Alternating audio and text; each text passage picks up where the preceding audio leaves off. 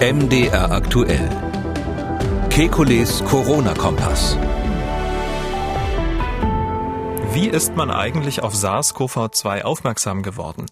Kinder mit laufender Nase und Halskratzen dürfen in die Kita. Wie gefährlich ist das fürs Betreuungspersonal? Und wie ist das Hygienekonzept der Deutschen Bahn zu bewerten? Damit herzlich willkommen zu einem Hörerfragen-Spezial. Die Fragen kommen wie immer von Ihnen und die Antworten wie immer vom Virologen und Epidemiologen Alexander Kekulé. Ich grüße Herr Kekulé. Hallo, Herr Schumann. Sabrina aus Berlin hat äh, angerufen. Sie hat keine Frage zu Medikamenten, Impfstoffen oder Singen im Chor. Nein, sie geht mit ihrer Frage einen großen Schritt zurück. Sozusagen bevor alles anfing, weil da fehlt mir irgendwie ein logischer Faden wie ist denn überhaupt aufgefallen, dass es dieses neue Virus gibt und dass wir das testen können, wenn es die Tests dazu ja eigentlich auch noch nicht gab? Also wenn ich mir jetzt vorstelle, ich gehe mit einer schweren Erkältung oder Grippe zum Arzt, wird ja eigentlich erstmal gar nichts getestet. Irgendwie muss doch irgendjemand drauf gekommen sein, nach irgendwas zu suchen. Eine schöne Frage von Sabrina aus Berlin. Ja, ja, die Frage ist auch gar nicht abwegig, weil tatsächlich es Leute gab, die gesagt haben, das Virus war schon immer da, nur seit wir es testen, merken wir es. Ähm, das waren so diese Co Corona-Leugner, heißen die zum Teil. Nee, das ist tatsächlich so losgegangen, dass man äh, in Wuhan, in, in China, in, in einer Stadt, die sonst eigentlich nicht so beachtet wird, aber elf Millionen Einwohner hat, am Yangtze, da hat man ähm, festgestellt, dass sich ähm, merkwürdige Lungenerkrankungen gehäuft haben. Also Menschen haben gehustet, wurden schwer krank und relativ viele von denen mussten dann beatmet werden und zwar in verschiedenen Krankenhäusern zugleich. Und darauf haben die lokalen Gesundheitsbehörden haben daraufhin so eine Art Alarmsystem aktiviert. Das hatte man, weil man immer Angst hat vor neuen Influenzaviren, weil immer die Angst ist, dass die neue Grippepandemie kommt. Und darum hat man so eine Art Überwachungssystem für Atemwegserkrankungen. Das wurde aktiviert von der dortigen lokalen CDC, also von der Gesundheitsbehörde in China. Und ähm, die haben sich dann die Fälle angeschaut und gesehen, dass die alle sehr ähnlich sind, besonders schwer verlaufen und dass eben alle Tests auf andere Viren, insbesondere natürlich Influenza-Viren, Grippeviren, alle negativ waren.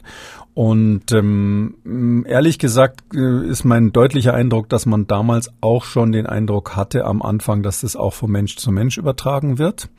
Ähm, offiziell hieß es ja, dass diese Menschen hätten alle Bezug zu einem Markt dort gehabt.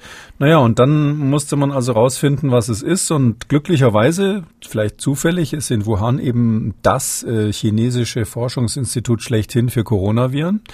Und ähm, dort an diesem Institut hat man das dann genauer untersucht und es gibt äh, für Coronaviren gibt so Testverfahren, die ähm, allgemein feststellen, könnte es ein Coronavirus überhaupt sein? Da gibt es ja ganz viele verschiedene, aber könnte es in diese ganze Gruppe reinfallen? Die, äh, diese Tests wurden angewendet, dann hat man gesehen, aha, da ist also äh, mit hoher Wahrscheinlichkeit ähm, ein Corona-ähnliches Virus. Und dann hat man dieses Virus sequenziert, wie wir sagen. Das heißt also, man hat die genetische Sequenz, die Abfolge der Genbaustelle, äh, Bausteine untersucht. 30.000 Stück ungefähr sind das. Und anhand dieser Sequenz konnte man dann durch einen Abgleich mit internationalen Datenbanken feststellen, jawohl, das ist ein neues Coronavirus, was ganz ähnlich aussieht wie das alte SARS-Virus von 2003. Hatte irgendwie in der Größenordnung von 80 Prozent Ähnlichkeit. Und ähm, dann hat man Teile von diesem Virus genommen, ähm, wo man weiß, dass die äh, besonders gut ähm, für Tests geeignet sind. Dann hat man ein bisschen Erfahrung damit, was man da nimmt. So kleine Stückchen, die sind vielleicht 20, 30 Bausteine lang. Und mit diesen kleinen Stückchen hat man dann ein Testverfahren entwickelt. Also diese sogenannte PCR macht man dann damit.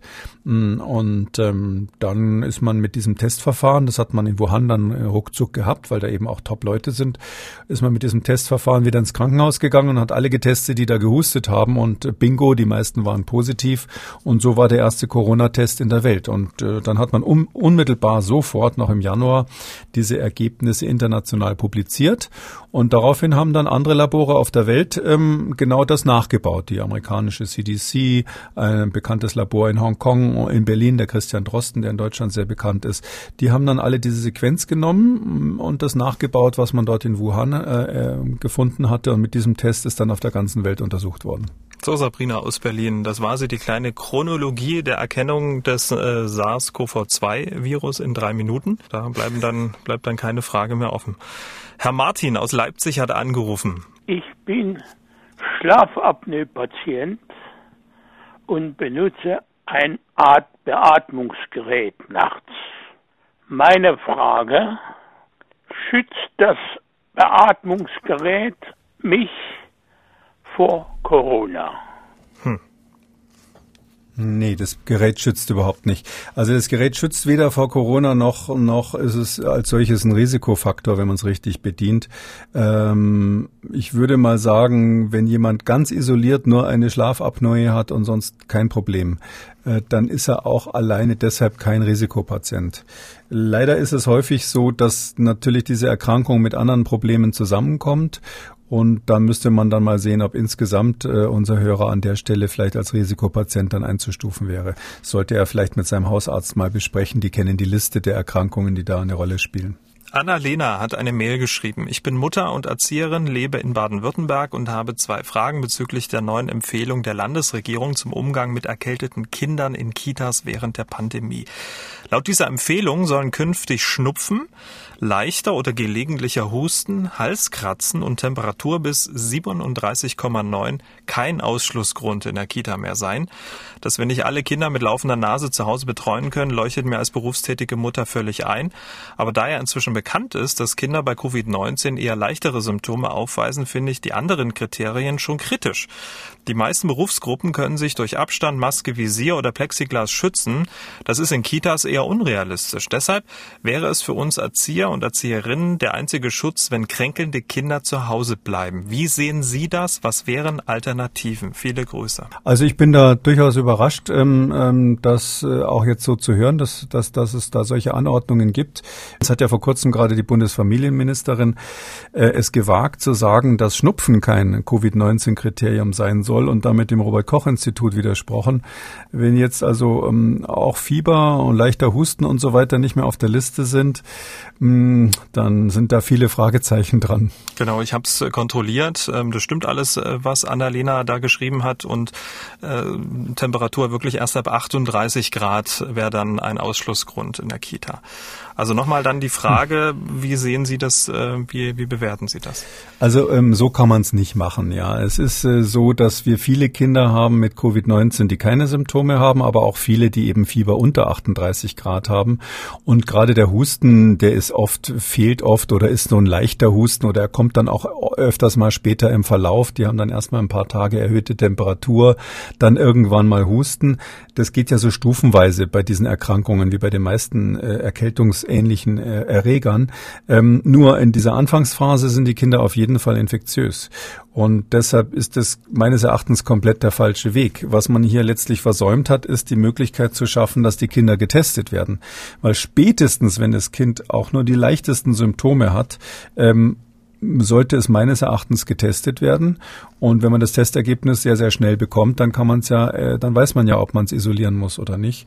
Ähm, stattdessen zu sagen, wir weichen jetzt die Kriterien auf und schicken die alle erstmal in die Kita und warten ab, was passiert. Also da ist mir ehrlich gesagt ein bisschen mulmig dabei. Wir haben ja in dieser Woche über ja, asymptomatische Virusträger gesprochen und dieser Herr hat eine sehr interessante Frage zur Teststrategie auf unserem Anrufbeantworter hinterlassen.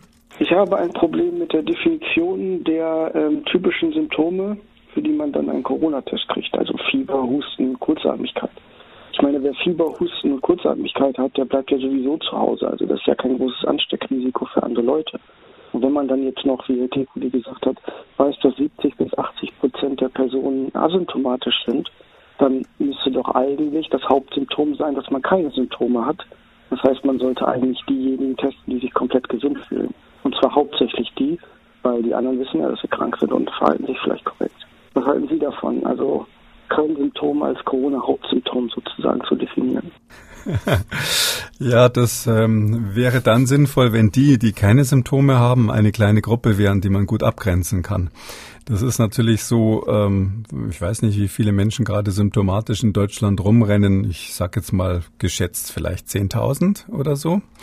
Vielleicht sind es auch 20.000 und alle anderen müssten sie dann durchtesten. Hm. Das ähm, funktioniert praktisch nicht. Es gibt ja tatsächlich solche Vorschläge, dass man die gesamte Bevölkerung testen soll. In, auf einem kleinen Inselstaat wäre das sogar etwas, was man sich überlegen könnte. Aber für so viele Einwohner ähm, wie in Deutschland ist es aus mehreren Gründen nicht praktikabel. erstens natürlich teuer und Aufwand, aber zweitens ist es auch so, ähm, dass die Tests, wenn man ganz viele Menschen hat, die negativ sind und nur Nadeln im Heuhaufen sozusagen sucht, ganz wenig positive darunter haben, dann wird die Vorhersagekraft dieser Tests, wenn sie dann mal positiv sind, sehr, sehr schlecht. Das heißt, man findet dann einen großen Teil, die nur noch falsch positive sind und beim Nachtesten sich dann als, als fehlerhaft äh, beweisen, sodass diese ganze Strategie, die gesamte Bevölkerung durchzutesten, eigentlich von den meisten Fachleuten abgelehnt wird.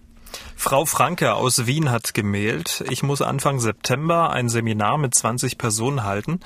Der Raum ist etwa 80 Quadratmeter groß. Es gibt drei nebeneinander liegende Fenster sollten alle im Raum Masken tragen. Wie viel Abstand zwischen den Sesseln, der vom Organisator empfohlene Mindestabstand von einem Meter, ist mit Einschränkungen beim Sprechen zu wenig.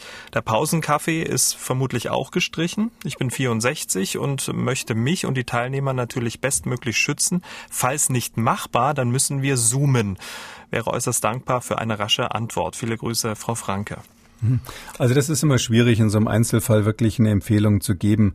Ähm, grundsätzlich kann man sagen, wenn drei große offene Fenster sind und man ähm, davon ausgeht, dass der Luftwechsel sehr, sehr gut funktioniert, sprich, dass die gesamte Raumluft sich auf jeden Fall 20 Mal pro Stunde austauscht in der Größenordnung, ähm, dann äh, ist es so eine ähnliche Situation wie im Freien.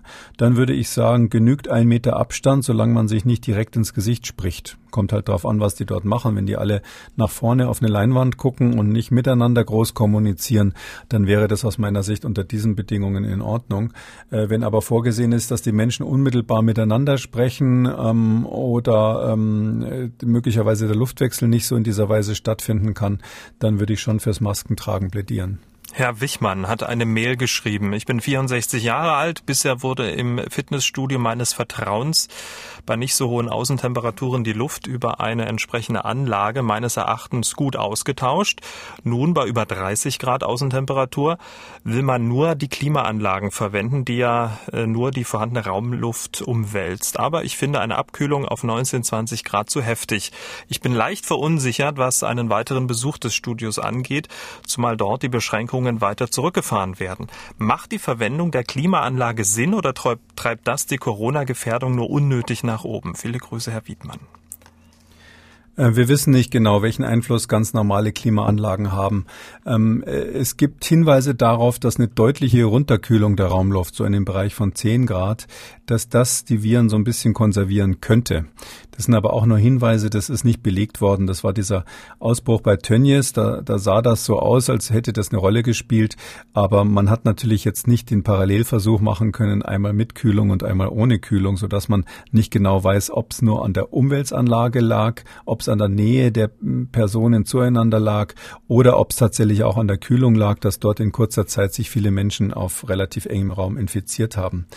Bei einem Fitnessstudio würde ich sagen, ja, wenn die Klimaanlage als Ersatz dafür dient, dass echte Frischluft reinkommt, dann macht sie keinen Sinn, weil die normalen Klimaanlagen, vor allem die, die jetzt nicht so besonders teuer gewesen sind bei der Installation, die wälzen in der Tat nur die Raumluft um, ohne Frischluft zu, zuzuführen. Aber es ist auf jeden Fall zu fordern, dass der Frischluftanteil hoch sein muss. Oder anders gesagt, 10 bis 20 Luftwechsel pro Stunde äh, braucht man auf jeden Fall, ähm, um eine Art Lüftungseffekt zu haben. Und ähm, den bekommt die Klimaanlage normalerweise nicht hin.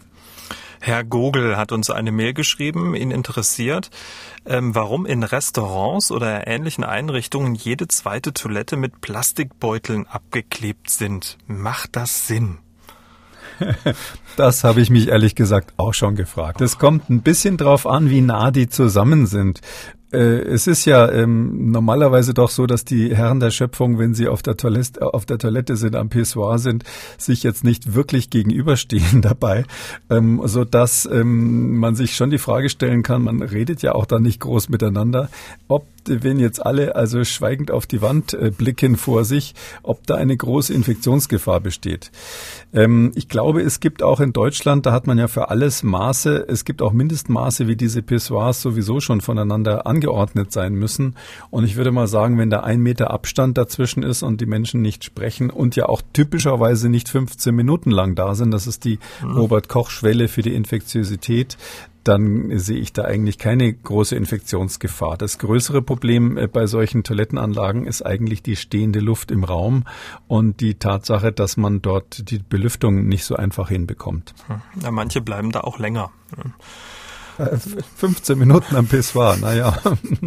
Na gut, also am Oktoberfest, der eine oder andere, der da schon vorher getankt hat, da kann man sich das schon vorstellen, dass das dann länger dauert. Kann sagen, bis da vier Mast durchgelaufen sind. So, ähm, Herr Blach hat angerufen. Herr Blach hat eine Bahncard 100. Er ist also sehr viel mit der Deutschen Bahn unterwegs und bevor er seine Frage stellt, versucht er sich mal als Bahnhofssprecher. Schön, dass Sie da sind. Mit uns kommen Sie sicher ans Ziel. So verlautet zumindest die elektronische Ansprache der Bahn. Allerdings bin ich als Bahncard 100 Besitzer über das Vorgehen der Bahn einen Beitrag zur Eindämmung der Pandemie zu verhindern, ähm, sehr verwundert. Denn in den Fernverkehrszügen ICE sind alle zur Verfügung stehenden Sitzplätze wieder buchbar. Meine Frage wäre jetzt, hinsichtlich dessen, dass man Flugzeuge penetrant untersucht und analysiert, fehlt mir ein völliges Konzept zur Eindämmung von Verbreitung von Virenträgern im Fernverkehr. Wie sieht Herr Kikuli dies und wie kann man sich aufgrund der nicht pharmazeutischen abgebrochenen Abstandsregel, die aufgehoben ist, schützen. Meinen besten Dank. Und Herr Blach bemängelt ja, dass alle Plätze bei der Bahn ähm, voll sind, äh, buchbar sind. Und ich habe mal die Pressestelle der Deutschen Bahn kontaktiert und folgende Antwort habe ich erhalten. Wir achten bereits im Buchungsprozess verstärkt darauf, dass wir unsere Züge möglichst gleichmäßig auslasten und im ganzen Zug ausreichend Sitzplätze ohne Reservierungen vorhalten. Um Kunden bereits beim Buchen die Orientierung zu erleichtern, hat die DB eine neue Auslastungsanzeige eingeführt. Kunden sehen auf bahn.de und in der DB Navigator App, sobald ein Fernverkehrszug über Vorabbuchungen zu mehr als 50 Prozent ausgelastet ist. Die Zahl der Reservierungen wird begrenzt. Bei Zügen mit voraussichtlich sehr hoher Auslastung kann der Ticketverkauf zudem ausgesetzt werden. Da unsere Kunden auch die Möglichkeit haben müssen, gemeinsam zu reisen, beispielsweise als Familie, schränken wir die Reservierungsmöglichkeiten von nebeneinander liegenden Sitzplätzen nicht ein. Jeder Kunde hat aber mit Hilfe der grafischen Sitzplatzreservierung die Möglichkeit, sich seinen Wunschsitzplatz zu reservieren. Das heißt also, online sind unter Umständen nicht alle Sitzplätze reservierbar. Durch einsteigende Fahrgäste sind die freien Plätze dann doch wieder belegt und man hockt aufeinander. Ne? Ja, also das äh, kann ich ganz praktisch berichten. Äh, knallvolle Züge gibt's bei der Bahn. Ja, das ist, das ist einfach so. Ähm, ja, warum gibt's da kein allgemeines Konzept? Es ist so, dass ähm, in der Luftfahrt das Thema Raumluft natürlich ähm, eine Hochleistung der Ingenieurskunst ist und auch seit Beginn der ganzen Jetflugzeuge ähm, äh, ein Riesenthema war. Und deshalb hat man diese äh, Luftkontrollsysteme im Griff. Da weiß man, welche Luftwechsel da sind, wie häufig die das machen, wie die Luft verteilt wird und so weiter. Gibt es auch Vorschriften dafür. Bei der Bahn ist es so, da ist ja schon fast jeder Waggon anders. Ähm, die verschiedenen Generationen der ICEs haben unterschiedliche Lüftungssysteme und wenn sie dann in D-Zug umsteigen, ist es wieder komplett anders, so dass man also sehr, sehr viel Forschungsarbeit erstmal machen müsste, um festzustellen, wie sind die ganzen Lüftungssysteme. Wir wissen, wo das mal sehr gründlich gemacht wurde, interessanterweise bei den U-Bahnen in den USA. Da hat man festgestellt, dass die Belüftung gar nicht so schlecht ist, weil die durch den Tunnel fahren und quasi durch die Fahrt im Tunnel äh, selbst belüftet werden. Ähm, Ähnliches gibt's aber meines Wissens für fahrende Züge im Freien nicht, so dass wir jetzt in der Lage sind, wir können nur schätzen, wie die Belüftungssituation ist, wie die Luftwechsel sind. Klar ist, dass ähm, jede Art von Klimaanlage immer nur einen relativ kleinen Teil von Frischluft hat. Das ist aber von System zu System eben unterschiedlich. Und deshalb gibt's da keine allgemeinen Richtlinien oder Empfehlungen. Ähm, ich glaube, das Hauptproblem ist tatsächlich nicht so sehr die unmittelbare Kontaktinfektion von jemandem, der neben einem sitzt. Das geht jetzt Richtung Frage, soll man die Sitze auslasten oder nicht, äh, sondern äh, das Problem ist, wie viele Personen sind pro Kubikmeter Raum zusammen und wie oft wird in, diesen, in dieser Raumeinheit dann die Luft gewechselt. Ähm, und ich glaube, definitiv, dass es bei der Bahn da Situationen gibt, äh, die gefährlich oder bedenklich sind. Das, das ist ganz klar. Das heißt, die einzig richtige Antwort darauf ist, wer mit der Bahn fährt und wer sich schützen will, der sollte eine FFP2-Maske dabei haben und die wirklich wirklich auch aufhaben, die allermeiste Zeit während der Fahrt. Hm, aber nochmal auf die Sitzplätze äh, zu kommen, da müsste doch eigentlich per Ihrer Definition dann die Hälfte, wenn nicht sogar zwei Drittel der Plätze nicht belegt werden, damit man dann eben auf dieses Verhältnis von Fahrgast zu Volumen kommt, oder? Ja, das äh, ist, kann man so ganz pauschal leider nicht sagen. Beim, bei, der, bei, bei Flugzeugen habe ich mich ja dafür ausgesprochen, zwischen den Reisegruppen immer einen Platz freizulassen. Das haben die Fluggesellschaften aus ökonomischen Gründen abgelehnt. Äh, bei den Flugzeugen ist eben so, dass die Rahmenbedingungen relativ klar sind. Da kann man das kalkulieren, ob das sinnvoll oder notwendig ist. Bei den Zügen ähm, fehlen eben die Rahmendaten, aber äh, ich sag mal so als Daumenpeilung wäre das natürlich sinnvoll, auch hier ähm, die Züge nicht komplett voll zu machen äh, zumal man einfach sagen muss, de facto gibt's ja nun wirklich Züge, die sind auch jetzt in der Corona-Krise komplett überfüllt. Also es gibt ja Situationen, da muss der ICE stehen bleiben, weil irgendein technisches Problem besteht, alle müssen aussteigen und dann kommt äh, der D-Zug auf dem anderen Gleis und nimmt die ganzen Leute mit und da sitzen die Leute dann im wahrsten Sinne des Wortes zum Teil übereinander und ähm, das ist vollkommen klar, dass da ähm, die Kapazität, die man jetzt sozusagen epidemiologisch empfehlen wo, würde in Zeiten, wo eine solche ähm, Viruserkrankung grassiert, ganz klar überschritten werden. Hm. Ähm, wenn ich Ihnen so zuhöre und ähm, das Problem bei der Deutschen Bahn vor Augen führe, dann kommt man eigentlich so zu dem Schluss, es gibt nicht das Hygienekonzept, mit dem alle geschützt werden. Das ist genau so. Also ich weiß auch nicht, ob man jetzt von der Bahn fordern muss und äh, da gibt es ja auch wieder Subunternehmer, die zum Teil dann die Nebenstrecken bedienen, äh, ob man von all denen fordert, jetzt jede, jeden Waggontyp einzeln zu prüfen und die, die Lüftungstechnik zu überprüfen und, da, und daraus dann irgendwelche Ableitungen zu treffen. Ich glaube, es wäre sinnvoll, insgesamt ähm, eine Höchstkapazität festzulegen, die ganz pauschal sein sollte. Letztlich kann man da dann pro Quadratmeter Waggonfläche gehen und sagen, das und das ist die Höchstgrenze, die wir an Belegung zulassen. Ähm, und dass man ähm, parallel eben ganz klar die Empfehlung ausspricht, dass die Menschen, die, die auf Nummer sicher gehen wollen, sich hier mit FFP2-Masken schützen.